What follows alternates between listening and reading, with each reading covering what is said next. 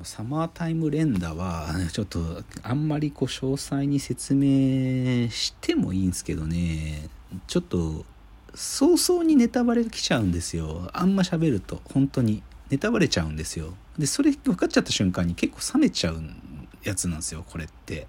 だからちょっとあんまり喋れないんですけどでも僕はこの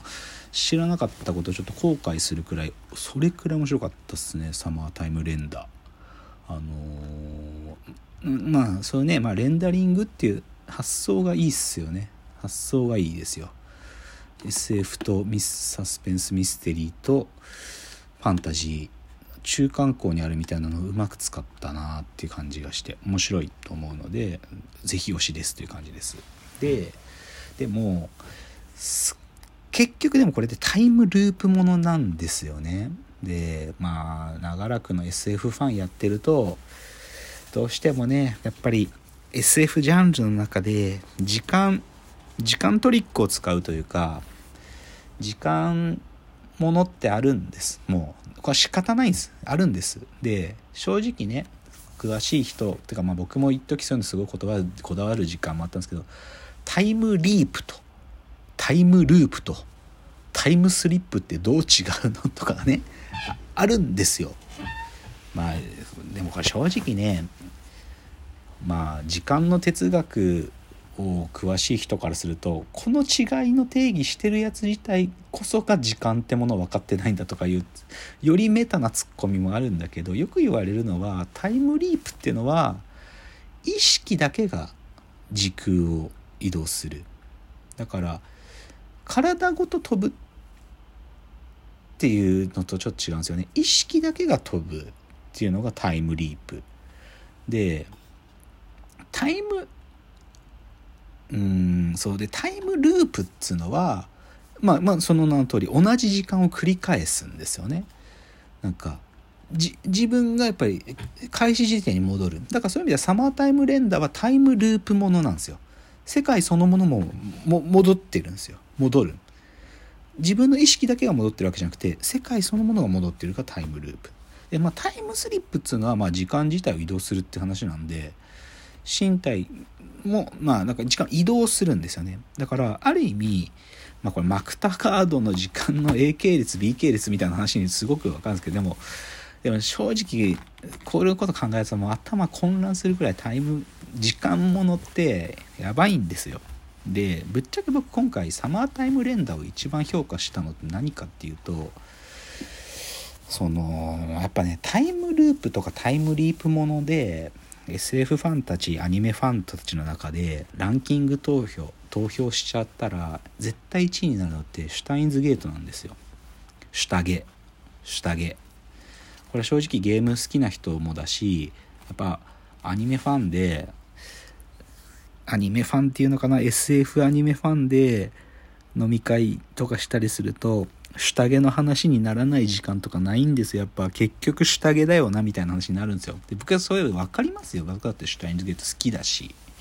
けどシュタインズゲートって本質的な時間にマジで触るから本当に時間の哲学やってる人たちと同じくらいの頭の容量必要になっちゃうんですよ。だから正直言うと頭痛くなるの。下着のこと考えると。しかもその可能性に開いた話まで触るから頭痛くなるんですよ。でぶっちゃけサマータイムレンダーそこまで頭痛くなんないんですよ。タイムループものなのに。そこがいいとこ。しかもタイムループものの中に何個かの制約を入れることで話が simplify されるんですよね。何て言うのか。時間が戻れるって言った時点でなんかその力ってはっきり言って超越的な力のはずだから何だってできちゃうように聞こえちゃうところを制約を与えることで抑え込んでるんですよね。でそれが物語の推進力にもなってるってところがいいとこでそういう意味で下着より頭痛くなんないってところを僕はすごく評価している。だけどタイムループものって、まあ、特にタイムループものですよなんかやっぱ少しやっぱジャンルなんでしょうねサスペンスっていうか殺しとか殺しとかカタストロフやなんか凶悪なことが起こることを時間ループをすることで避けようっていうそういう狙いがあるから例えば僕だけがいない街って作品ありますけどねあれは本当タイムループですよね。タイムリープなんだけどね正確に言うとね。とかはそうだしこれもジャンプ系ですけど体探しとかねこれ今度実写映画になるらしいけどですね。体探しなんつうのはねなんか赤い人っていうのに何回も殺されるっていう体験がこうずっと繰り返されてなんとかそれを避けるためにっていうそういう話ですね体探しこれタイムループもの。ぶっちゃけこの前連載終わった「東京リベンジャーズ」まあこれはリープですけどねリープ。タイムリー。プでもでもぶっちゃけ東京リベンジャーズの最終回最終回だけ読みましたけどああやっぱこうなっちゃうよなって思いますよね。やっぱこうなんか結局やんその東京卍会だっけ？あの暴走族のあの東満って人たちですねあの東満の人たちがみんな大人になったらなんかこんなんになりましたっていう話で、まあ、最終回当然そうなるんですよね。最後のうまくいった後。だからあれはちょっとねまあしょうがないですけどね困難を克服するためにタイムリープやタイムループをしてるわけだから困難克服した後のハッピーエンドを最後ああ書かなきゃいけないわけだけどでもまあまあ少年漫画だからまあ許そうという感じじゃないですか。まあでもねもともとはそれこそね時かけ時をかける少女とか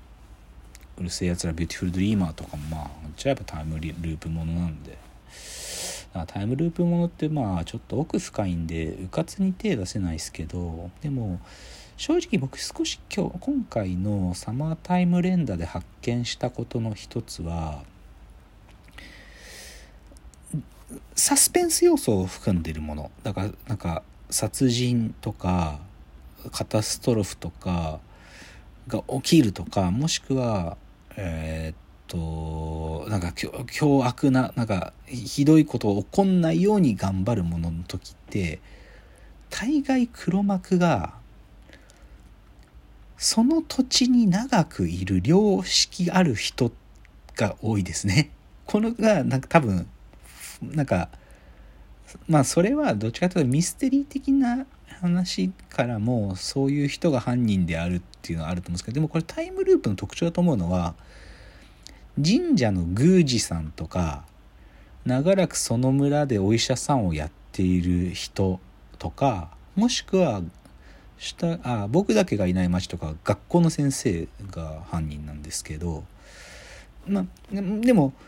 その場所にいるいい人長くいるいい人が黒幕になるっつうのはでも構造上多分そうなんだろうなと思うんですよねだってタイムリープしてて時にその人の役割が変わっちゃってたらこの時間トリックが有効に起動しない動作しないんだから宮司さんがもし15年後に宮司さん辞めてたりとかもしくは15年前にフリーターだったとかしたら変ななっちゃうわけですよ。15年前も医者をやってますとか数年前も先生でしたとかこういうだから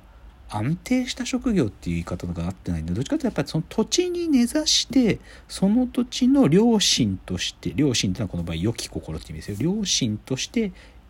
存在している人が黒幕になるっつうのはなんか多分この手の話の根本ででもこんまあそう言っちゃうと八つ墓村みたいな話になっちゃうんですけどね。